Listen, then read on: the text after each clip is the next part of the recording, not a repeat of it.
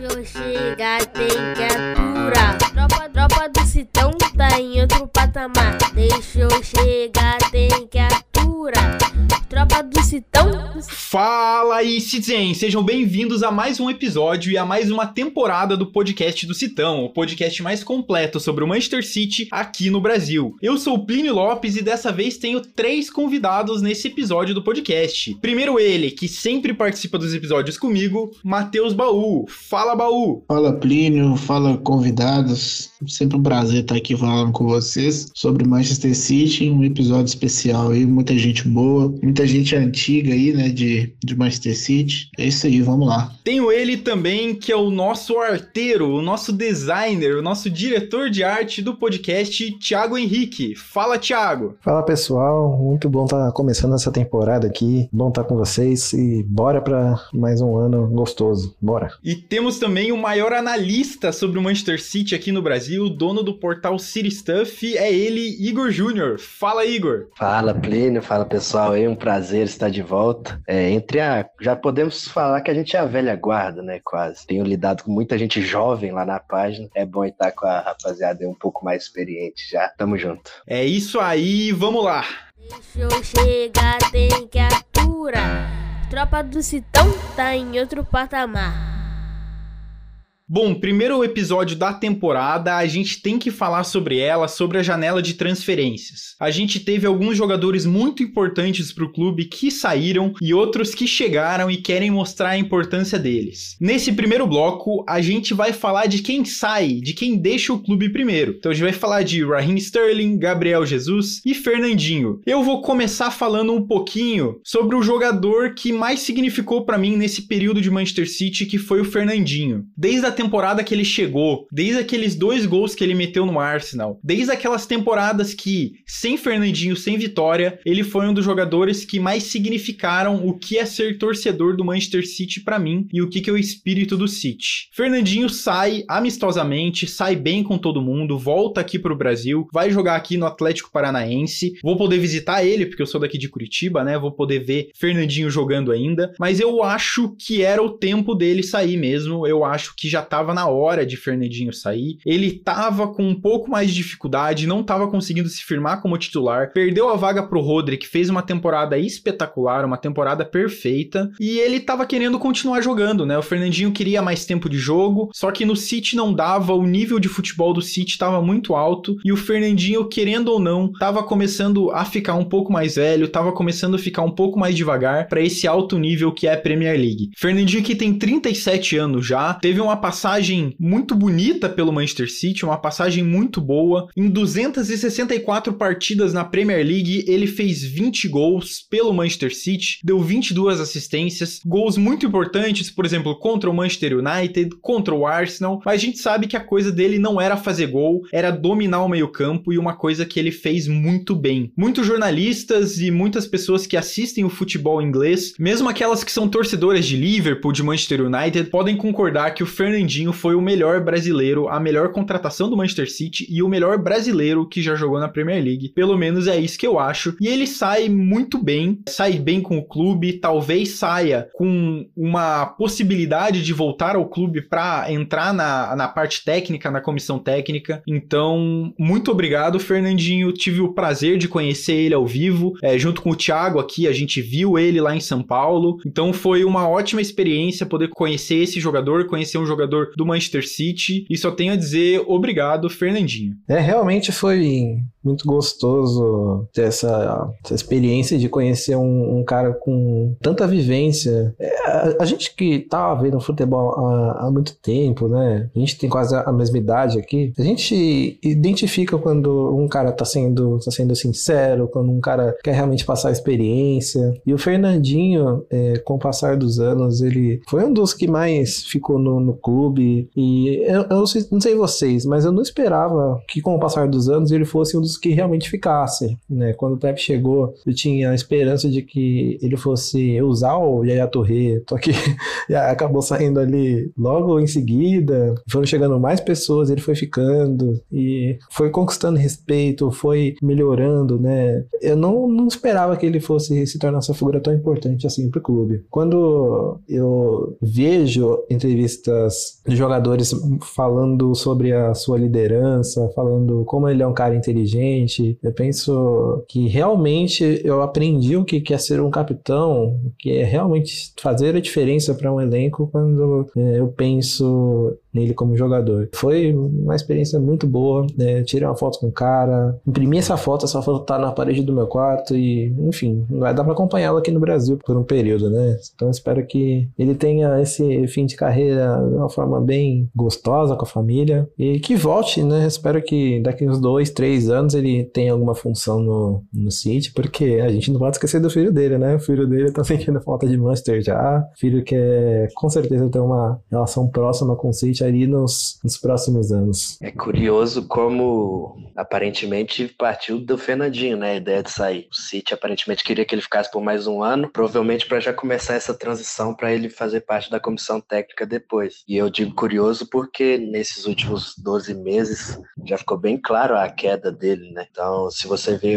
por exemplo, quando o City tomou a decisão em conjunto com o Davi Silva lá, o Davi Silva ainda tinha um caldo. Obviamente foi o melhor para todo mundo ali também, mas se comparar o, o Davi Silva, a fase que ele estava quando saiu, ainda era titular, né? Naquela temporada foi titular muito tempo, com o Fernandinho, o Fernandinho claramente já não estava aguentando mais, ele era um cara que entrava esporadicamente no fim dos jogos para aumentar a estatura do time, para meio que ali dar porrada mesmo se precisar. Contra o Real entrou para quebrar um galho, deu assistência para o Foden ali, mas depois não conseguiu acompanhar o Vinícius naquele lance. Mas é isso, tipo, representou bastante nesses anos, é, conquistou o seu tamanho dentro do clube assim no puro trabalho, porque ele chega sem grife nenhuma, sem hype nenhuma e ele chega para jogar, mas todo mundo esperava que ia ser talvez um jogador de elenco, é, ninguém bancava a titularidade dele. E sai como um dos grandes da história do clube. Eu até ia comentar isso que o Thiago falou, que eu realmente estava pensando nisso, a questão de quando o Fernandinho veio, é, eu não achava que ele. Não vou nem falar que ele seria ídolo, não, que ele seria um jogador útil, né? E útil durante muitos e muitos anos. Na época, eu até eu botava mais fé no, no outro Fernando, né? Que veio do Porto, o Fernando Regis, que tinha o, o apelido de Polvo, né? O cara que roubava muitas bolas e tal. É, eu botava mais fé no Fernando. E o Fernandinho, cara, ele é aquela coisa, né? Tem uma, uma música do Racionais que fala do cara que sabe chegar e do cara que sabe sair. Resume bem a, a trajetória aí do, do Fernandinho no City, porque ele soube o momento de sair lá do Shakhtar, inclusive ele pagou para sair do Shakhtar, né? Abriu mão de, eu não sei se ele abriu mão se ele pagou, alguma coisa assim, mas ele tinha teve que fazer um investimento aí para sair do Shakhtar, que ele soube a hora de dar o passo na carreira dele e soube a hora de sair, porque como o Igor mesmo disse, ele já não estava sendo um jogador que agregava no, no elenco, né? Tipo, não é só questão de minutos, aí quando ele entrava, ele não, não conseguia fazer a diferença, né? E isso é uma crítica assim que é muito difícil de, de qualquer pessoa fazer, né? Tipo assim, você saber o momento que, que você já já, já não serve mais para aquela coisa e você precisa dar uma desacelerada, né? E ainda mais com o elenco do City, que é a diretoria e o Guardiola optam por elencos mais curtos, porém otimizados, né? Então acaba que o, o Fernandinho abre um espaço no elenco para um outro jogador mais jovem, com mais energia, porque é o que o City precisa, né? Que é um, um jogador que, que, na verdade, como o City trabalha com um elenco menor, então você precisa de um jogador que tenha capacidade de executar várias funções além da, daquele mesmo faz, né? Então, era o caso do Fernandinho, ele jogava de volante, jogava de zagueiro, mas o tempo chega para todo mundo, o tempo é implacável e fico feliz que ele tenha construído essa história do jeito que foi no, no City. E, e é isso, eu desejo muito muito boa sorte para ele. É um cara que eu pretendo também acompanhar aqui. Eu acho que muita gente vai se surpreender com a qualidade dele, né? Porque o Fernandinho é um cara que a nível de Brasil sobra, né? E muita gente não gostava dele por causa da, da seleção e teve aqueles lances infelizes, né? Na verdade, nenhum dos dois jogos foi culpa dele, né? Mas acabou caindo no, caindo na conta do, do nosso querido Fernandinho. E só para finalizar, aquela questão de do Fernandinho, que eu achava que ele não ia ser o que ele. nenhum jogador de elenco, e ele acabou saindo maior do que muita gente que a gente teve aí de até mais qualidade que ele, que é o próprio caso da Yaturé. Enfim, ele realmente, como o Igor falou, ele construiu a história dele com muito trabalho e por, por isso ele vai ser reconhecido durante muito tempo, porque a gente vê nas redes sociais aí que o City mantém uma relação muito próxima com, com seus ex-jogadores. Baú, você falou um pouquinho de como o Fernandinho saiu maior, saiu maior do que muitos outros jogadores, e eu quero lançar uma polêmica aqui. É, o próximo jogador que eu quero falar é Gabriel Jesus, que chegou no Manchester City com um hype absurdo depois de jogar muito bem pelo Palmeiras. Primeira temporada ótima do Gabriel Jesus. Ele chegou a fazer muitos gols, se a gente for ver que ele jogou 230 partidas, teve 95 gols e 46 assistências. Não são números ruins, não são números perfeitos, ótimos assim, mas não são números números ruins, mas parece que ele sai não tendo aproveitado todo o potencial que ele tinha, né? É, teve muita discussão do Gabriel Jesus sobre onde ele queria jogar, dele reclamando, dizendo que não seria um substituto do Agüero, não era um centroavante, queria jogar na ponta. Depois a gente vê agora que ele foi pro Arsenal e disse que era um camisa 9, então ficou nessa indefinição de onde ele ia jogar, como ele rendia melhor, e no final das contas ele não jogou tanto quanto ele prometia, apesar dele ter contribuído sim vários campeonatos que a gente ganhou, mas não foi aquele melhor jogador do Manchester City em nenhuma temporada e não foi aquele grande destaque do City. Eu não sei o que, que vocês acham, o que, que dá para avaliar do Gabriel Jesus. Eu gosto da participação dele no time como um todo. Eu gostava de ver como ele comemorava os gols. Ele sempre comemorava os gols dos companheiros. É, ele sempre foi muito ligado ao clube, sabe? Participava das ações, participava de tudo que o clube propunha. Ficou muito ligado em Manchester, mesmo saindo muito jovem aqui do Brasil, mas parece que ele não atingiu o potencial dele. Não sei o que, que vocês acham. Cara, eu acho que o, grande problema do Gabriel foi que ele não, ele não conseguiu em nenhum momento conquistar a confiança do Guardiola a ponto de poder jogar mal e continuar no time. Isso serve para quase todo mundo, né? De titular absoluto, eu vou até falar um pouco disso lá na frente, a gente tem só o Ederson e o De Bruyne, basicamente. O resto, se tiver mal, vai pro banco. Mas isso afetava muito a confiança do Gabriel. Então, se chegava um jogo e ele já tava mal, no outro ele tava banco, e para ele recuperar essa vaga depois é, era muito difícil. Eu acho que esse foi o grande problema dele, além dessa indefinição toda da posição, que para mim nessa última temporada dele foi o mais absurdo de todos. O Agüero sai do time e aí ele vira ponta no início da temporada, aí no final da temporada ele volta como centroavante de novo. É, tipo, é muita estabilidade para você conseguir uma sequência num, num time desse nível. Eu acho que o problema do Gabriel Jesus também não foi qualidade. Inclusive, quando surgiram os primeiros rumores aí, eu falei assim, pô, o grande problema do Gabriel Jesus, né, que ele, é, ele não é bom o suficiente para ser titular, mas ele é muito bom para ser banco. Então, assim, é complicado você ter uma gestão de elenco que funcione e igual, igual o Igor falou, igual a ele nesse cenário aí, tem vários. O próprio Bernardo Silva, em determinados momentos aí, ficou no banco também. É o tipo de jogador que não estava jogando mais do que quem era titular, mas o cara era muito bom para ficar no banco. E talvez pro Gabriel Jesus tenha sido a melhor escolha porque ele vai para um time onde a exigência é menor e não só a exigência quanto a, a obrigação tática dele, né? Ele vai poder jogar mais livre e como, como centroavante e fazendo aquela função. Eu acho que a questão dele ter mudado de posição era isso. Ele, ele só queria arrumar um lugar para jogar e brigar por, pela posição, né? Mas realmente não, não deu para entender muito essa, essa escolha dele aí, porque era o tempo que ele, que ele tinha para provar que ele poderia ser o, o, jogador que a gente esperava, né? Então, eu acho que realmente o, Gabriel Jesus foi muito bom para o City. É, ele fez muitos gols, deu muita assistência, é, foi importante em vários momentos, mas é aquela coisa. A gente sempre vai ficar com a sensação de que poderia ter sido melhor. Você falou um pouquinho dos gols e assistências que ele deu. Sempre lembro daquele jogo contra o Real Madrid, né? Que infelizmente a gente também não ganhou a competição competição naquela vez, mas ele fez uma partida muito boa é, nos dois jogos, né? Ele faz no primeiro jogo um gol de cabeça ali com uma assistência do De Bruyne e no segundo jogo ele também contribui. Então ele estava tentando mostrar também essa, essa força dele. Infelizmente, para mim, não deu tanto certo, mas ele não sai mal do City. Eu acho que ele conseguiu ainda meter aqueles quatro gols aí nessa última temporada aí, e ele reavivou um pouco desse amor que os torcedores do Manchester City têm por ele. Então, eu agradeço muito Gabriel Jesus, eu tenho uma camiseta do Gabriel Jesus, Gabriel Jesus 33 aqui, é, da temporada em que ele chegou, mas eu acho que ele fez o melhor para a carreira dele e eu acho que o City também fez o melhor que tinha para fazer, que era trazer alguém no lugar dele que acabou sendo o Haaland, que a gente vai falar um pouquinho depois. Não, então, acho que aproveitando já que a gente chegou nesse ponto que eu ia tocar, que isso de jogador sair do City é, é, é novidade, né, pra gente. Antigamente, geralmente, se o cara saísse é porque ele era horroroso ou porque tava velho.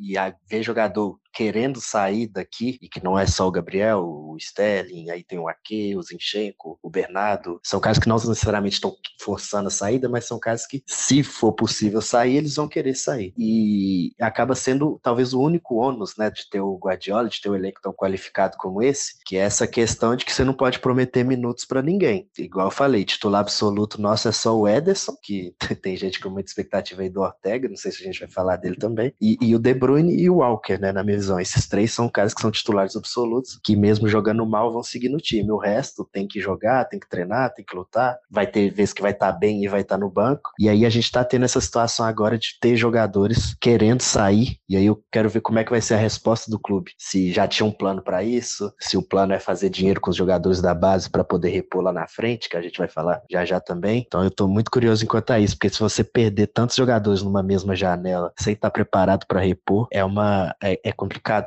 para dizer o mínimo. É, eu concordo, sabe? E eu concluo a passagem do Gabriel Jesus no City com uma analogia sobre FIFA e vida real. A gente, querendo ou não, sempre está envolvido com o FIFA, com o PES, né? Todo mundo já jogou isso aí quando era mais jovem, joga hoje, passa raiva. E querendo ou não, a gente acaba colocando expectativas baseadas nas cartinhas, nos status que os jogadores têm lá. E eu tenho certeza que muita gente teve a expectativa do Gabriel atingir um potencial baseado no que a gente viu no jogo, né? mas o jogo não é vida real. E, cara, infelizmente, infelizmente, a gente não ia ter a certeza que o Gabriel ia conseguir atingir um potencial que um dos nossos contratados tem como quase certeza, que é o Haaland. O Gabriel tá muito, muito, mas muito atrás mesmo do que esse cara pode entregar e entregou nesses últimos anos, né? Então, é uma pena porque eu gosto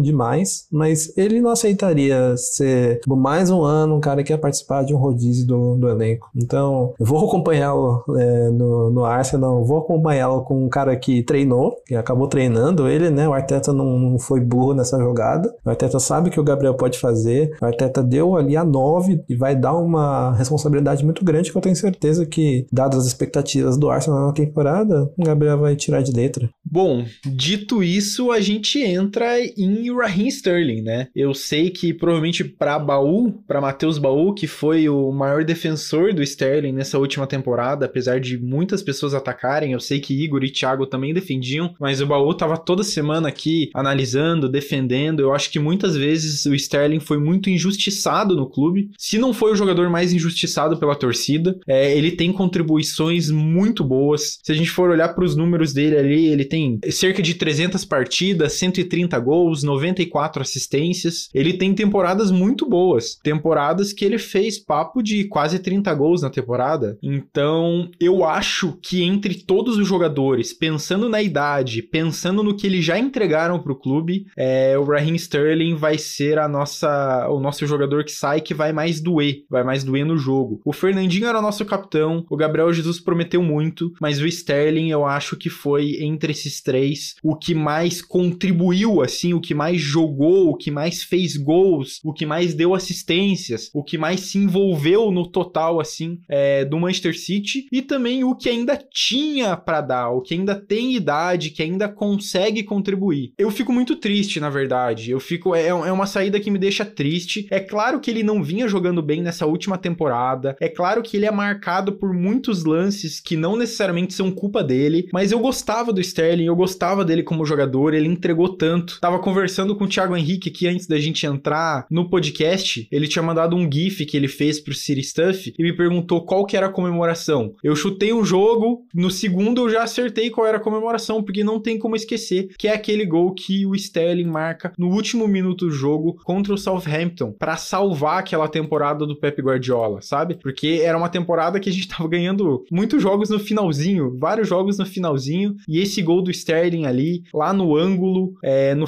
finalzinho do jogo, acabou salvando essa temporada. E, cara, eu vou sentir muita falta do Sterling, eu vou sentir falta é, da parte ruim e da parte boa, e fico um pouco triste dele ir pra um rival tão direto que é o Chelsea, nosso, né? Mas tirando isso, eu desejo sorte para ele, azar contra a gente, sorte contra outros times e vai fazer muita falta para mim e para mim foi um dos jogadores que definem essa era Pep Guardiola. É, é, um dos jogadores que acabam com essa era Pep Guardiola. Só para completar, eu defendi o Sterling muito e vou continuar defendendo. Não é isso não significa que eu acho que ele deveria ter ficado. Eu acho que realmente o ciclo dele tinha acabado e também não acho que ele não tenha defeitos, né? Ele pecava muito na finalização e tal, mas o que me incomodava e o que me incomoda muito é que alguns torcedores do, do City, eu não sei se é só no Twitter, se é só essa galera que a gente segue, tira o cara pra merda, como se o cara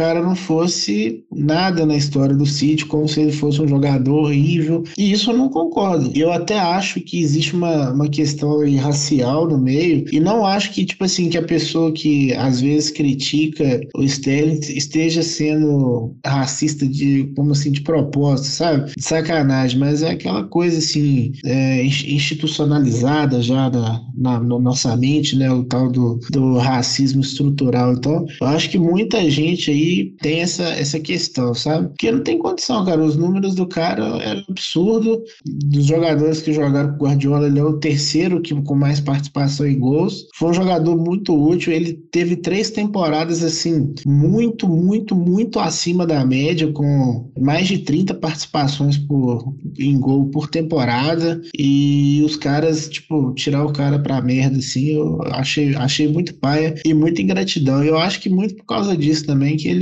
que ele meteu o pé. E, e aí é foda, porque a gente perde dois jogadores que a gente considera que são jogadores pro City, talvez não titular, mas que, que agregariam ao elenco para dois concorrentes, né? E aí é que é foda, mas paciência, né? torcer para que o que a gente tem aqui seja suficiente para continuar a manutenção dessa hegemonia aí dentro do campeonato inglês. Eu não vou falar muito sobre, sobre Sterling, não, que sinceramente me deixa muito triste. E isso que o Matheus falou sobre, sobre. Vamos falar a real, sobre racismo, né? Tá misturado em todo, toda essa história do Sterling, não só no City, mas por toda a carreira. Porra, velho, ju, juro, até embarga a voz de falar isso, mas eu tava vendo os jogadores se despedindo do cara, não sei se foi o Agüero ou o Grealish. O, o Agüero falou um, um, falou, Sterling, acredite em você. Ô, gente, pelo amor de Deus, velho. Não precisa ser burro pra, pra, pra entender o que, que isso quer dizer, não. Pegava no pé do cara. E o cara, realmente, ele tinha lances que, que faziam você arrancar os cabelos, mas você não pode deixar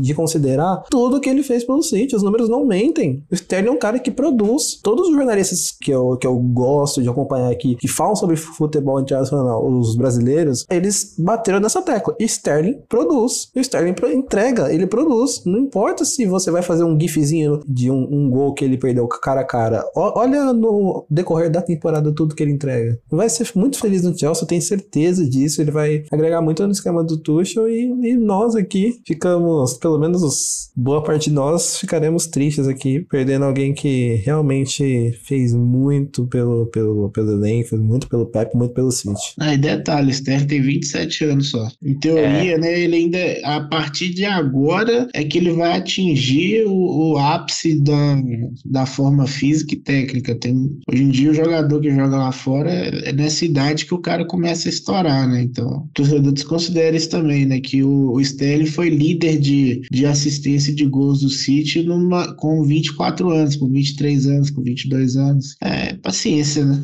É, eu nem gosto de falar tanto assim sobre o Sterling, porque parece que eu tô conversando com a parede, né? Tipo, é, não adianta falar, o povo já tem tudo muito estigmatizado e tal. Eu lembro que nessa última temporada, que tipo, ele não estava tão mal quanto na penúltima, que foi aquela que ele realmente estava atrapalhando o time, né? Vou falar assim, foi a pior temporada dele. Mas nessa última ele já estava bem e teve um período que a gente estava sem o Gabriel Jesus, né? Gabriel Jesus também teve algumas lesões nessa temporada. Aí eu postava assim, lá na página de vez em quando, né? Pô, num jogo desse que a gente vai enfrentar a defesa fechada, não dá pro Sterling ficar no banco, porque ele é literalmente o único jogador do nosso elenco que sabe se posicionar na área. E aí a galera, mas, mas como assim? Mas o problema dele é justamente a finalização. Você vai pôr ele para fazer gol? Gente, é tipo, é matemática básica. Se ele, sem saber finalizar, faz 22 gols por ano, alguma coisa de bom ele sabe fazer para compensar isso, não é não? Não é possível. E é justamente isso, esse posicionamento dele, ele entende perfeitamente os sistemas Guardiola, o jeito de atacar e tá sempre ali no lugar certo, nas costas da defesa para receber um passe, um cruzamento e meter os gols que ele, que ele sempre fez. Então, vai fazer falta. Eu tinha muita expectativa para ver ele jogando com o Haaland. Acho que ia ser uma combinação muito boa para a gente, mas, mas é isso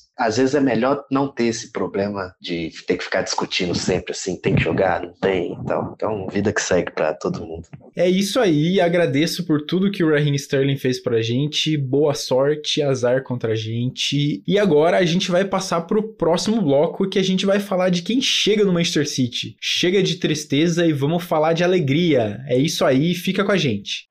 Perhaps we'll have a shot here as a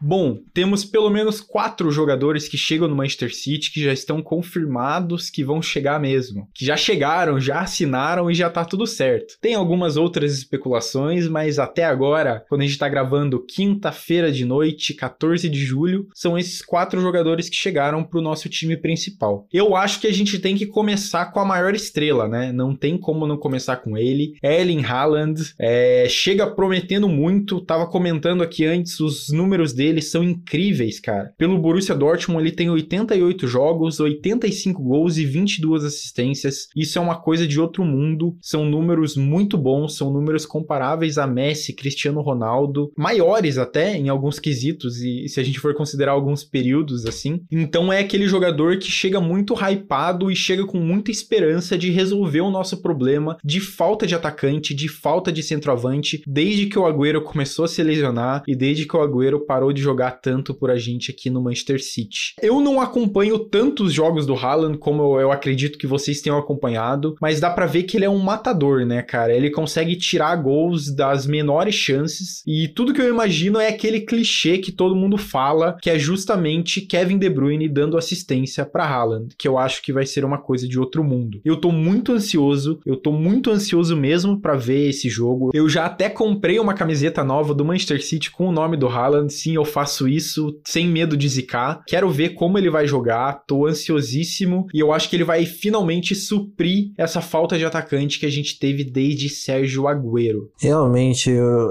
acho que tem muita gente empolgada e não, não tem por que não estar, né? Se a gente lembrar do, de janeiro de 2022, agora, seis meses atrás, nós víamos aí a novela Mbappé e você pensar aí né, que são os dois atacantes que são ditos os futuros melhores do mundo, os que vão brigar pela bola de ouro, brigar pelos prêmios individuais. Esse cara veio pro nosso time, veio pro Manchester City, e assim, tendo todo o contexto que ele tem do pai, tem todo o contexto que ele cresceu, acompanhou, veio no estádio. E ver isso acontecer, às vezes eu acho um sonho, porque, gente, o, o Manchester City ele contratou de jogadores que não eram esse absurdo que é o Haaland, tão, tão, tão jovem assim. A gente pode falar do De Bruyne? Pode, mas ele não era um cara que realmente iria chegar para resolver o problema do time como o Haaland parece ser. Ô, Thiago, o De Bruyne acabou chegando no City como rejeitado do Chelsea, né? Por um valor muito alto. O pessoal falava disso até, né? Exato. Tem uma, uma capa de jornal, eu não lembro o que tava na capa, mas eu acho que você sabe qual é, né? É o rejeitado de 60 milhões. Exato. E o De Bruyne chega também para um time que já tinha meias, né? O Haaland chega só, só ele ali para atacante. Exato, né? Vamos datar esse podcast mesmo. É, hoje, no dia 14 de julho, eu vi uma entrevista que ele fez, eu não vou lembrar para qual jornalista é, mas ele fala é, de opções que ele tinha para se, se transferir. Ele fala que quando o Agüero estava aqui, ele não iria vir porque não era opção. Ele claramente gostaria de ser o titular. Quando o Agüero saiu, se abriu essa possibilidade e ele começou a enxergar o Manchester City como uma opção. Vamos colocar claro, né? Real Madrid estaria como uma delas, é, algum outro time da Premier League também estaria. Então, pelas linhas tortas que vivemos, olha quem apareceu para pegar nossa camisa 9, né? É, eu tô bem hypado também. Eu até tava conversando com o Gustavo, um amigo meu ontem, falando que eu espero cinco gols deles nas primeiras cinco rodadas da Premier League. Menos que isso, eu já vou ficar frustrado. É, olhando a tabela já, eu acho que dá para fazer. Então, eu acho que é, é, o fit perfeito. Tá todo mundo, quando foi anunciado, né, alguns meses atrás, todo mundo foi fazer videozinho, né? Ah, vai encaixar, não sei o quê. E era os mesmos videozinhos que a galera fazia alguns anos atrás de porque o Agüero talvez não render rendia tudo que podia nas mãos do Guardiola, sendo que o Agüero teve as temporadas mais goleadoras da carreira dele de 2016 para frente. Então acho que tirando a parte física, né, de lesões, não tem o que temer. Ele vai chegar, vai fazer gol, vai encaixar o time. O único asterisco que eu coloco é que nessas últimas duas temporadas a gente virou um time mais estável defensivamente, baseado em algumas mudanças que tiveram no time. Né? O Rubem Dias chegou, melhorou a defesa automaticamente. É, o, o Gundogan passou a jogar mais vezes, então fica ali aquele sistema mais com dois volantes, Rodrigo e Gundogan. E não tinha centroavante, tinha outro jogador para ficar rodando essa bola, rodando, rodando, rodando e correr menos riscos, né? Então agora com o Haaland a gente vai ter que meter bola para ele. E isso significa também que a gente vai perder a bola mais vezes. E aí o time vai ter que ser esperto no contra-ataque, mas é simples também. Se o Haaland meter os gols e a gente sair em vantagem, os jogos automaticamente já vão estar mais controlados então não tenho o que temer, não. É só aproveitar aí a hype. É, eu também acho que o, o Haaland, a gente não tem que pensar se vai dar certo, se não vai, porque ele foi contratado para ser uma solução. E o Manchester City não, não faz esse tipo de contratação, né? Bem, como vocês bem falaram, é, os jogadores que são estrelas hoje viraram estrela no Manchester City. Subiram de patamar jogando aqui, né? E aí é o seguinte: você pega um jogador que te entrega aí, vamos pôr aí tranquilamente 25 gols por temporada, chutando baixo aí, né? Automaticamente os, jogadores, os outros jogadores que faziam 10 gols, por exemplo, o Gundogan, vão passar a não fazer esses gols, né? Mas tem diferença. Eu, eu sempre vejo muito do que o, o Igor posta lá no, no City Stuff e muito do que ele dá RT, porque eu acho que é conteúdo de, de qualidade, me faz ter umas reflexões, né? Tipo assim, além desses videozinhos aí de encaixa não encaixa, tem a questão, ah, é, tenha um centroavante no time e veja a solidez defensiva do time ruir. Ou então o City perde muito gol porque é, as oportunidades são criadas para os jogadores de mobilidade, né? Então eles dão a entender que as chances que o City perde hoje, ele não vai perder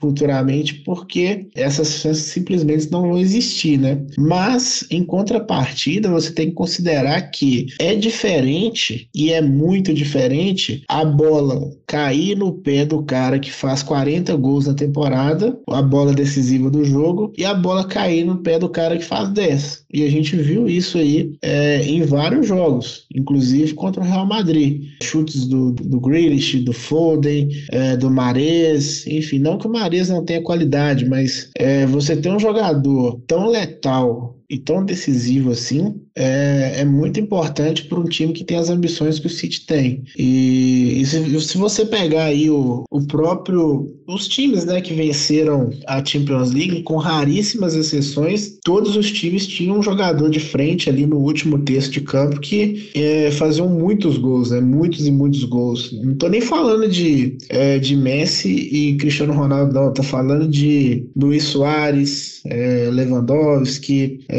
enfim, são alguns. Benzema agora. É, o Benzema. Então, assim, são caras ali que na hora H o cara não falha. E a gente precisava de um jogador assim. Beleza, vai mudar o sistema, vai ter alguma alteração que mude, cara. Porque é, o City, para subir de, de patamar, que no caso seria vencer a Champions League, do jeito que estava, não ia conseguir, porque era um time que claramente se mostrava competitivo no longo prazo, né, nos campeonatos de pontos corridos, mas nos campeonatos de que uma noite ruim você tá fora, o City não conseguiu é, entregar, né, do que o que, o que se esperava. E em alguns jogos faltou realmente o, o, o camisa 9, não todos, né, porque o City chegou é, em duas semifinal e uma final, mas é, é duro você pegar alguns, aquele jogo contra o Lyon, que a bola cai no pé do Sterling e ele consegue errar um gol debaixo da trave. Não, não aconteceria com o Haaland, entendeu? Enfim,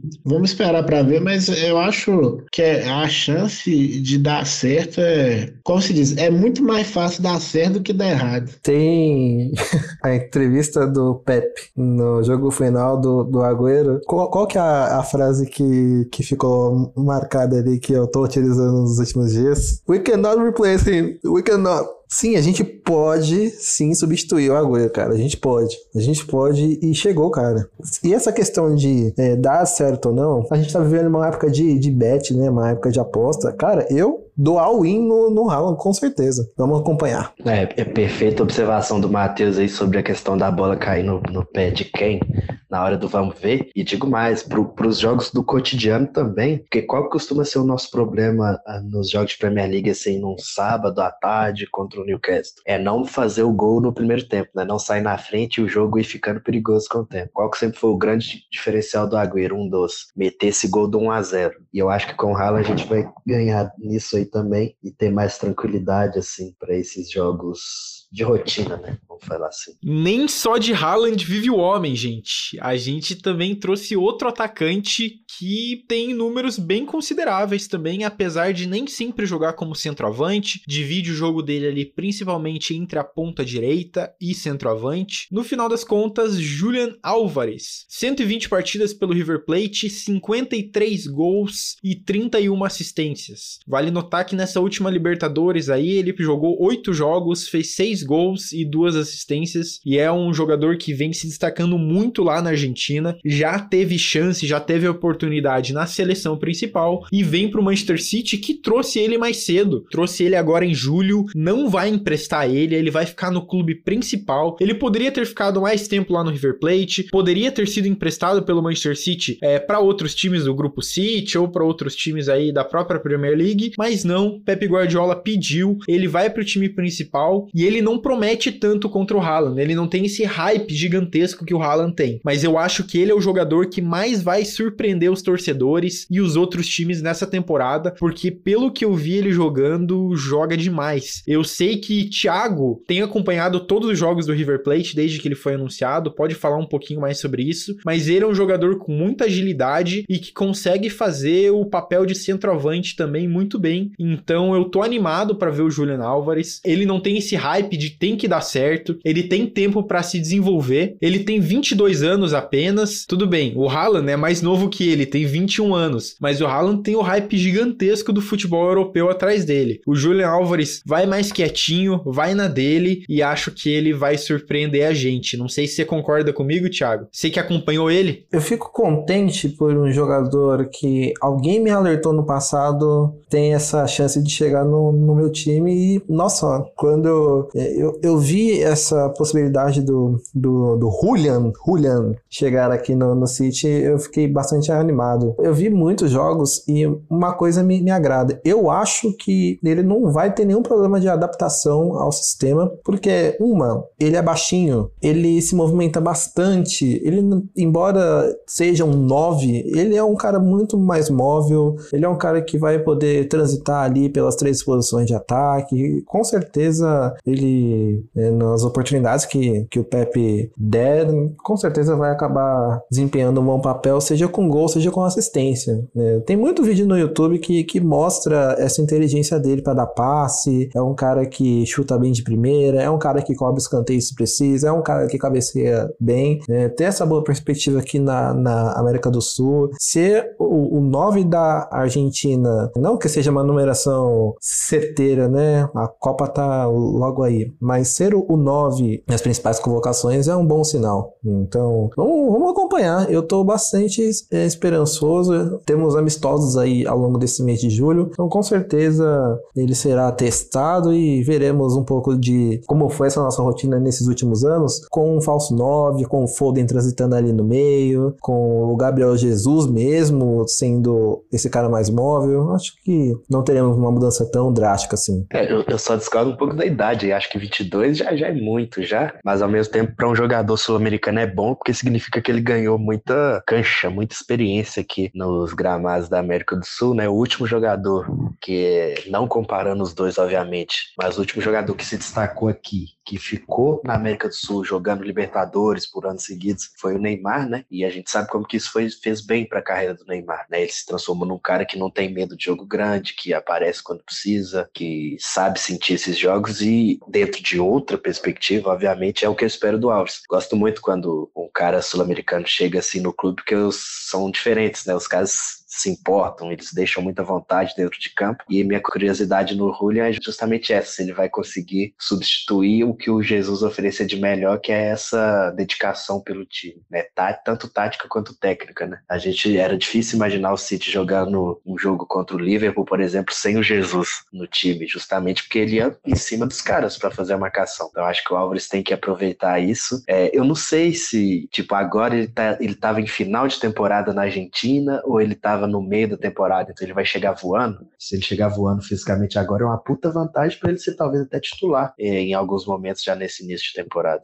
Então vamos ver aí como vai ser. É, a questão do, do Álvares que me chamou a atenção nos números dele é a quantidade de assistência, né? É, não que o River Plate não seja um time coletivo, mas para um jogador de finalização, né? Principal jogador de ataque do time é um número bem expressivo, né? E eu acho que isso vai dar uma vantagem para ele inicial, assim, né? Porque os jogadores do, do City não podem contribuir apenas com gols, né? Tem que ser o, o pacote completo, né? Pro, pro Guardiola aprovar. Então, assim, é um jogador que quando começou a ser especulado, é, eu vou até citar um, uma pessoa aqui, o Igor vai conhecer, que é o Iron lá do, do Twitter. Ele, era, ele é muito fã do, do Julian Álvares e tal, mas ele fica muito puto quando o jogador vai pro City, porque ele fala que o City fica mandando os jogadores para os clubes satélite, que o Álvares ia ser Uber lá na Bélgica. Ficou meio com o pé atrás, né? Porque o Ian Couto era um jogador assim, que se esperava muito também e acabou que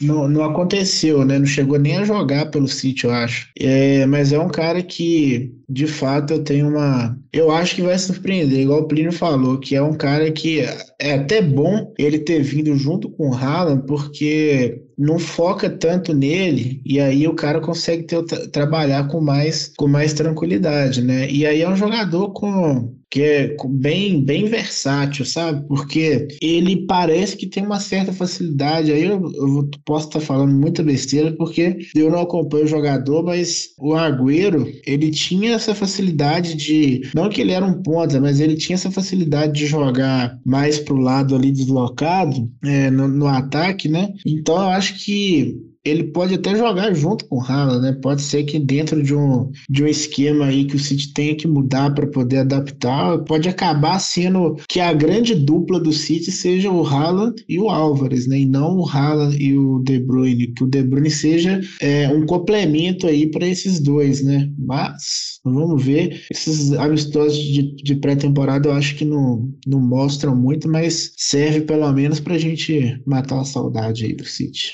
Imagina que ironia do destino, tantos anos o pessoal querendo Agüero e Jesus junto, aí os dois saem e o Guardiola começa a jogar com dois atacantes do nada. Pois é, né? O... Não deu certo, né? Por conta do.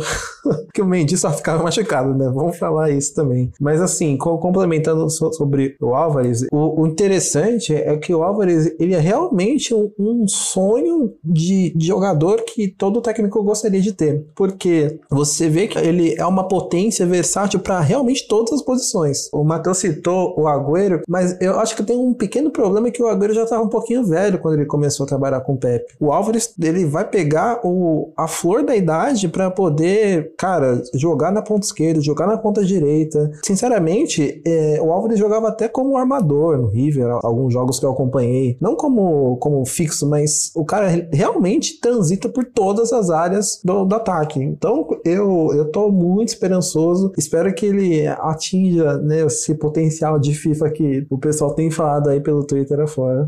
Vamos acompanhar, né? O amistoso realmente não dá essa, essa, essa visão, mas vamos ver. É, a questão aí é que o Agüero ele era jogava mais recuado assim pelos lados lá no Atlético de Madrid, né? Quando tinha a idade do Álvares. Eu acho que a comparação essa é boa. O que muda é que era outro futebol, não existia nem 4-2-3-1 naquela época. Aí a gente vai ter que ver a adaptação do. Bom, falamos dos dois jogadores que chegam pro ataque, mas a gente também perdeu o Fernandinho ali no meio-campo e a gente trouxe um substituto para ele, que é o Calvin Phillips, que vem do Leeds aqui pra gente. Eu sei que Baú tava falando um pouquinho de que não via muito ele jogar. Eu acompanhei bastante os jogos dele, vi alguns jogos dele ali pela Inglaterra. Eu não acho que ele tenha a mesma potência de jogo que o Fernandinho, principalmente quando o Fernandinho tava nos seus melhores anos. Bom, o Calvin Phillips vem um pouco mais novo que o Fernandinho só. O Fernandinho veio ali com 28, 29 anos, o Calvin Phillips tá com 26 anos. É um jogador que não é tão jovem como o Haaland, como o Álvares, mas ele tem essa pegada diferente do Fernandinho, que ele participa mais do jogo como um total, assim, sabe? Tinha muitas temporadas que eu via do Fernandinho, principalmente quando ele era é, imexível, né? É o famoso não dava para mexer no Fernandinho ali no time, porque o Fernandinho sempre jogava ali como cão de guarda, como aquele volante pesado que fazia uma marcação perfeita, mas não tinha toda aquela saída para jogo igual ele começou a ter agora nessa última temporada,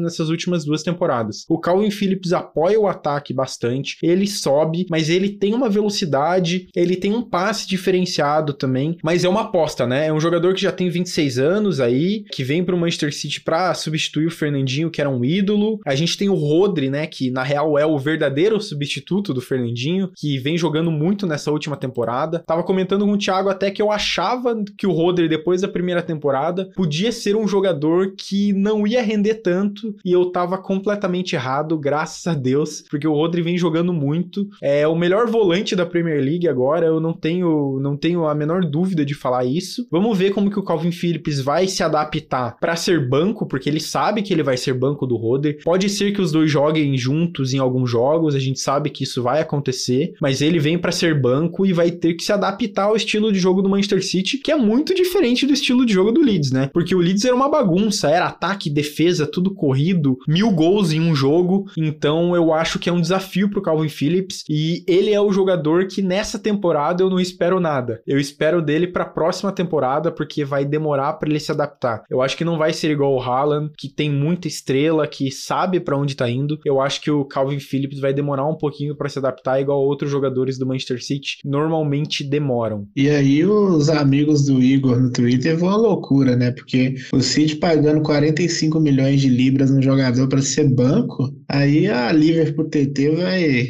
vai entrar em combustão espontânea, né? Eu lembro que o pessoal ficava falando muito do Ake, que o City era o único time da Premier League que poderia se dar o luxo de nem usar um jogador de 40 milhões de, de euros que ele não ia fazer falta pro elenco, né? Então, assim, o City agora tá trazendo um reserva de 40 milhões. É para deixar muita gente aí nervosa. E, e se o Ake sair, vai trazer outro reserva de 50, né? Ou seja, só por isso eu já apoio a contratação. Então, eu não conheço o jogador também, não acompanhei muito pouco. Essa última temporada aí eu só consegui acompanhar o City mesmo, então eu vi o City e secava o Liverpool, né? Era a minha, a minha rotina aí, mas a, contribuição que eu vou dar aí para o debate é que só dele se, se custar esse preço para ser reserva e fazer muita gente aí arrancar o, os cabelos aí, já, já para mim já, já valeu a pena já. O plus do Phillips é já ter trabalhado com o Bielsa, né? Foi meio que por isso que ele conseguiu ser titular da Inglaterra na Euro 2021 e ali que ele apareceu assim para os holofotes, começou a ver, ser ventilado em outros clubes, né? O David Moyes, treinador do West Ham, deu entrevista esses dias falando que em janeiro eles ofereceram mais do que esses 42 milhões para o Leeds e não deu negócio, então, ou seja, é um cara que queria vir, que provavelmente já tinha esse indicativo de que o City ia tentar contratar ele. Em questão de característica, eu ainda tenho dúvidas. Acho que ele é um cara mais para jogar junto do Rodri do que no lugar do Rodri. Não tô falando que ele vai ser titular, que esse vai ser o destino dele aqui. Obviamente, as principais chances que ele vai receber vai ser é, no lugar do Rodri em jogos de rotação, né? E além do mais, tem as cinco alterações agora que vai permitir ele entrar em campo muitas vezes mesmo. Mas vendo o que o Rodri precisa fazer hoje em campo para ser o que ele é, cara, é bizarro, porque o Rodri ele cobre os dois laterais, ele tá sempre correndo muito, Tipo, é coisa de doido mesmo o que o Rodrigo tá fazendo. Então, para substituir, sem chance. Mas é um cara que vai agregar. Eu acho que em alguns momentos a gente vai ter que jogar com esses dois volantes juntos para buscar um pouco mais de estabilidade. E aí ele vai ser importante. Acho que vai agregar. Só para completar aqui um negócio que eu lembrei, que você me deu um gatilho aqui, agora eu lembrei. Crise no Manchester City, né? Um jogador espanhol que renova o contrato até 2027 em vez de forçar uma transferência de volta para a Liga, né? Então, você vê que as coisas estão mudando mesmo. Ele tem o povo. Não tem redes sociais, não tem celular, estuda e tem o povo. Não, so, sobre essa, essa forçação de barra do, dos tabloides espanhóis, eu tô de saco cheio. Já silenciei metade no meu Twitter aqui, porque é impressionante. Né? Parece que o, o Manchester City é só uma filial do Barcelona. É a Barcelona B em outro país, não dá, né? Sobre o. Mas se o Bernardo for vendido, tem que abrir uma investigação lá na diretoria. Investigação nada, tem que sair prendendo direto, levar tudo pro camburão. é, gente, eu tô rindo pra não chorar, porque se o Barcelona vendeu o De Jong aí, é, é sequestrar o Bernardo por um mês ali pra para não dar problema. Mas falando ainda do Calvin, eu acho que ele se assemelha muito ao que o Fernando Regis foi no Manchester City, né? É um cara que rouba bastante bolas, é um cara que pode jogar entre ali, entre camisa 5 e camisa 8, né? É um cara que vai fazer os dois ali numa nota 7, nota 8 mais ou menos. Então, é bom ter esse cara no elenco, é bom ter essas cinco substituições, a gente vai ver muito Rodri e Calvin junto, tenho certeza, principalmente em jogos contra times rápidos aí, né? Vamos botar Newcastle, vamos botar Liverpool, que, que agora tem, tem dois, dois ligeirinhos ali para correr, eu tenho certeza que ele vai ser crucial para fazer aquela falta pesada no Salah. Ou Essa no... função é importante, não no Salah especificamente, mas o, o, cara que não vai ter dó de fazer falta, essa é importante. É isso, o cara não é chamado de Yorkshire à toa não, né? Vamos, vamos colocar na, na mesa aqui que, que, qual que é a Se principal... quiser fazer no Salah, pode também.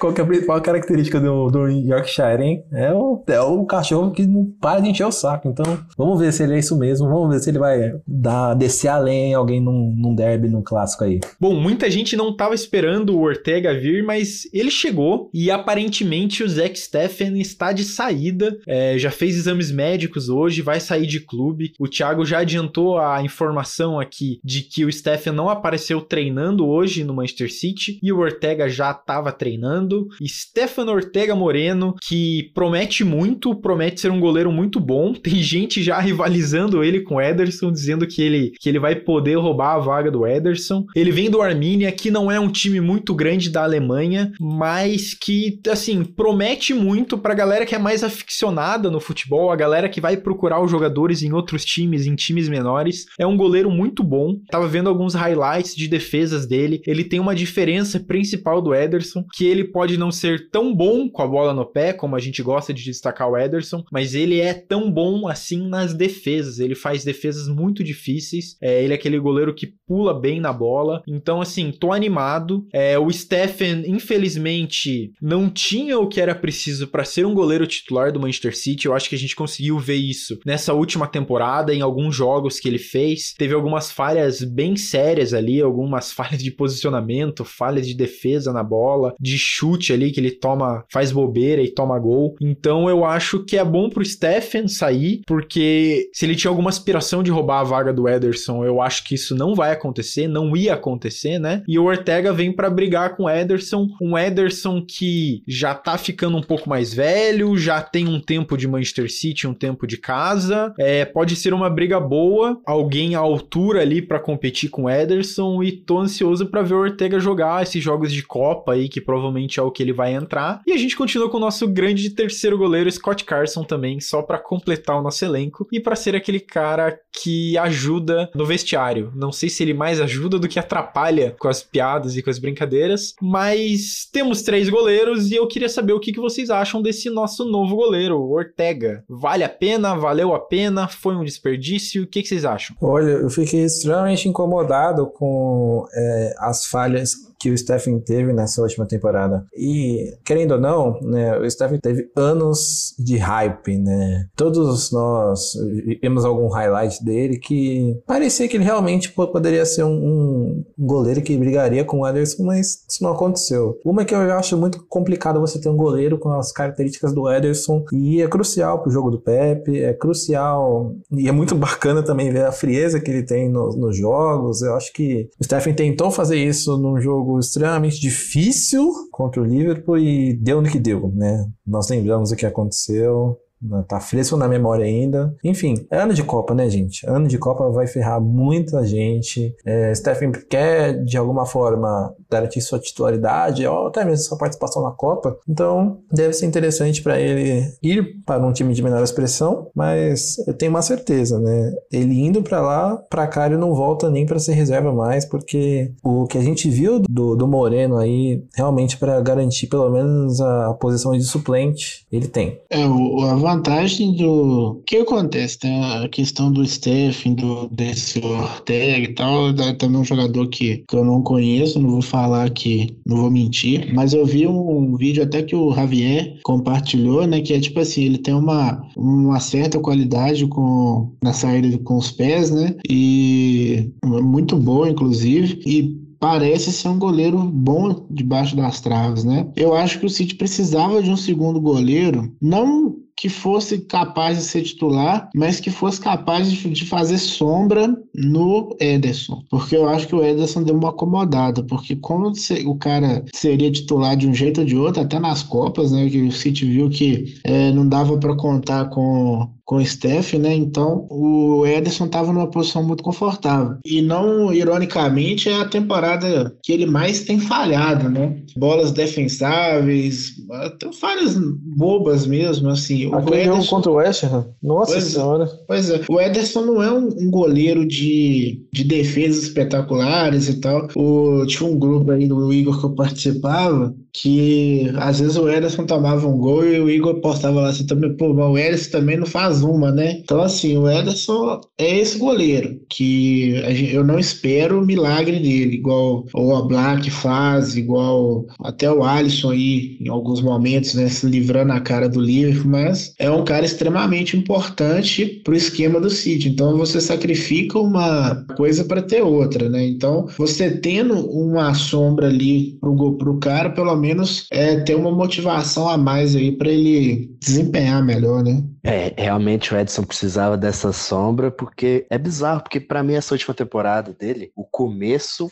foi bom. Tipo, quando a gente tipo, tava ainda colocando aquela vantagem na liderança, e ele tava fazendo alguns jogos importantes, né? Porque a gente não tava fazendo muito gol na época, tava sem o Jesus, tal, tava desfalcado na frente, e ele tava garantindo algumas vitórias magras ali. Mas aí virou o ano, bicho. Ele acho que ele não fez mais nenhuma defesa, além daquela contra o Atlético de Madrid lá, que foi um chute no meio do gol, sendo bem sincero também. Então, aí é isso, tipo, esse jogo contra o West aí que o Thiago falou pô, pô tipo, beleza, ele não, não foi frango, mas ele não pula na bola direito. Tipo, é um estilo de jogo que eu entendo. É, eu acho que o Ederson ele não é titular só pelo jogo com o pé dele, eu acho que o pacote inteiro do estilo agressivo dele é, é importante pro time, o jeito que ele vai repor uma bola, com a mão às vezes também, o jeito que ele vai sair para ser um líbero quando precisar, ele diminuiu, ele fazia muito pênalti nessas antigamente, agora já diminuiu, então ele tá melhorando. Então o Edson acho que a gente é uma coisa que a gente tem que mais que aceitar mesmo. Se for continuar comprometendo, a gente vai entrar naquela. Ah, para dar o próximo passo para ganhar a Champions, falta um goleiro e aí provavelmente vai ser problema do próximo treinador já.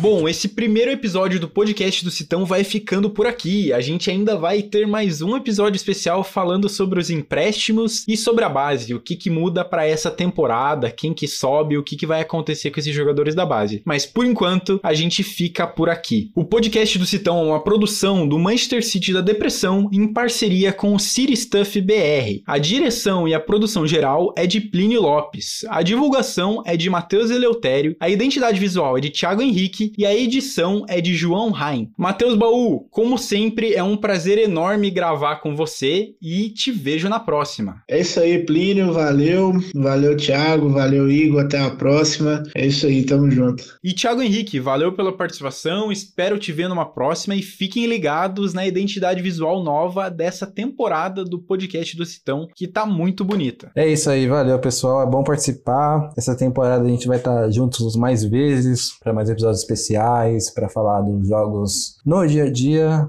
Tamo junto, valeu. E Igor Júnior, nosso maior especialista em Manchester City e o maior administrador de contas do Manchester City nas redes sociais. Valeu e espero te ver em breve aqui no podcast também. Sempre um prazer, prometo voltar mais vezes aí. Tamo junto.